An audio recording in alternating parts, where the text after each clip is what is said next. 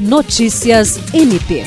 O Ministério Público do Estado do Acre firmou um termo de compromisso de ajustamento de conduta visando solucionar irregularidades no Hospital de Urgência Infantil.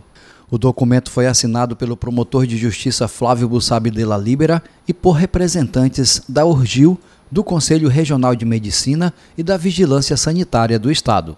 Com a assinatura do termo, os representantes do hospital se comprometem a promover adequações na estrutura física do local e tomar uma série de medidas visando melhorar o atendimento aos pacientes e garantir condições adequadas de trabalho aos funcionários.